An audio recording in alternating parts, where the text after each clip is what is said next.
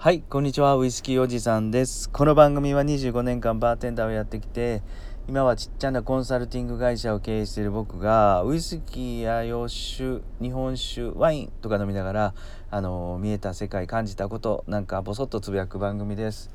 よかったら5分から10分お付き合いください。さて今日はですね昨日の放送回とは打って変わってお家飲みされるパパやママにぜひおすすめしたいシングルモルトウイスキーを3本元バーテンダーのねあの立ち位置から紹介してみたいなと思います。ただその前にちょっと昨日の放送回でいただいたコメントがむちゃくちゃ2つほど素敵だったんで少し話させてください。昨日はですね神戸で大人な夜を過ごすならこの辺りですっていうこれかっこ独断ということで配信したんですが、えー、2人ほどお二方素敵なコメントいただいたんでちょっとここで、えー、話してみたいなと思います。まずはきなりさんから読みますね。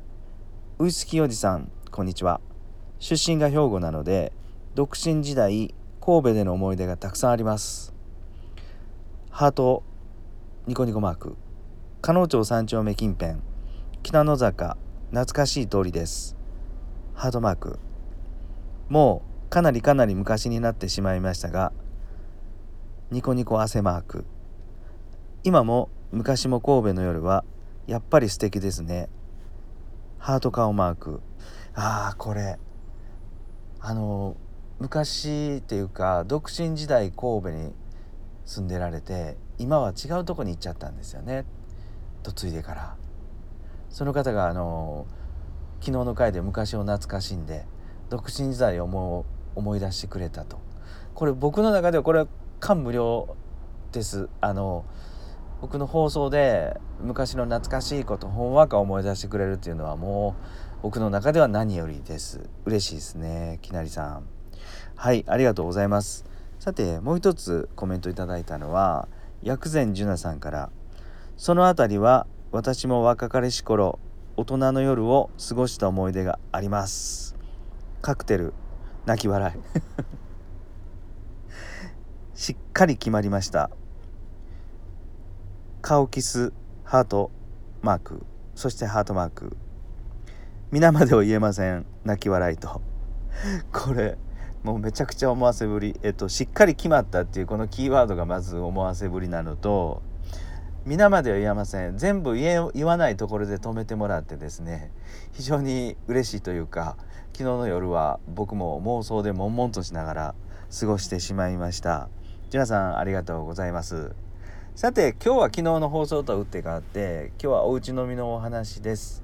パパやママがですねだいたい30代から40代ぐらいの方が、えー、1本美味しいウイスキーたまには予算5,000円ぐらいありますよ。ちょっと背伸びして背伸びというか奮発して1本買って帰る。ゆっくりお家で12杯飲みたいな。っていう時に是非飲んでみてほしいウイスキーを3本ちょっとご紹介したいと思います。はいまずは1本目。グレンマレー蒸留所。スコットランドのスコッチウイスキーのシングルモルトなんですけどね。えー、スコットランドでもスペースサイド地方っていうフルーティーで、まあ、華やかな香りがして、まあ、シェリーダルメインであの飲みやすくて美味しい美味しいっていうか飲みやすいって言われてる地域で作られているここらど真ん中のグレンマレー蒸留所。こここの1本をおすすめしたいなと思います。まあ味に関してはねあの皆さんあの何て言うかな相性があるのでそこまでは言わないんですけどもいやとにかくあまりね好き嫌いはないと思います。そしてスコッチウイスキー独特のあのスモーキーな香りとかはちょっと控えめなのでね。まずちょっと入り口として1本買ってみるのいいのかなと思います。でねこのグレンマレーっていうのはあのお酒屋さんによったらねボトル1本買うとグラスがついてきたりする箱で箱売りしてるところがあるので。例えばこれ兵庫県でいうと山屋さんが結構このグレンマレーを置いています。はい。で予算もね5,000以内で買えて5,000以内で買えるのもグレンマレー12年でもね5,000以内で買えるので是非これ。まずはあのー、スコッチウイスキーシングルモルト入り口1本買ってみようかなっていう時におすすめです。はい。よかったら買ってみてください。で2本目はバスカシングルモルトっていうこれ最近出たんですよね。本当に56年前に蒸留所アイルランドで開設してそして本当にこれ1年ぐらい前かな？最近かな？もう出て出て間もないめちゃくちゃフレッシュな蒸留所のウイスキーです。アイリッシュウイスキーっていうやつですよね。しかもこれシングルモルトの方です。えっとシングルモルトのブレンドがこのバスカーには2種類あってシングルモルトの方はねブルーのラベルです。一方ブレンドの方はですね緑。なので緑ラベルと青ラベルで分けてください。で今回はえっとね4000円前後。いったとしても4000円前後だと思います。なかなかアイリッシュウイスキーってあまり飲んだことないな。どれ飲もうかなと思う方はですね一回飲んでみてください。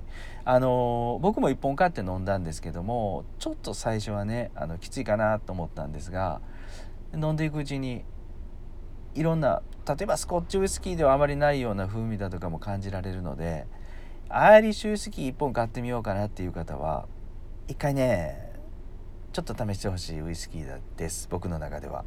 はい。手頃です。そして3本目は僕が一番おすすめしたいウイスキースコットランドに一回戻るんですがアイラ島のねブナハーブン12年っていう蒸留所蒸留所じゃないわボトルです。ブナハーブン蒸留所はアイラ島のの中でもですねあまりあのなんなんていうの？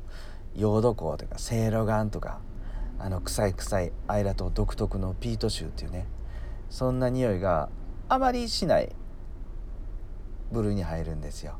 ラフロイグとかブナハーブンだとかに比べたら臭みは少し抑えられています。ただねこのブナハーブン12年は昔からあのー、もうしっかりしてるっていうかあのー、ボディが分厚いっていうんですかね。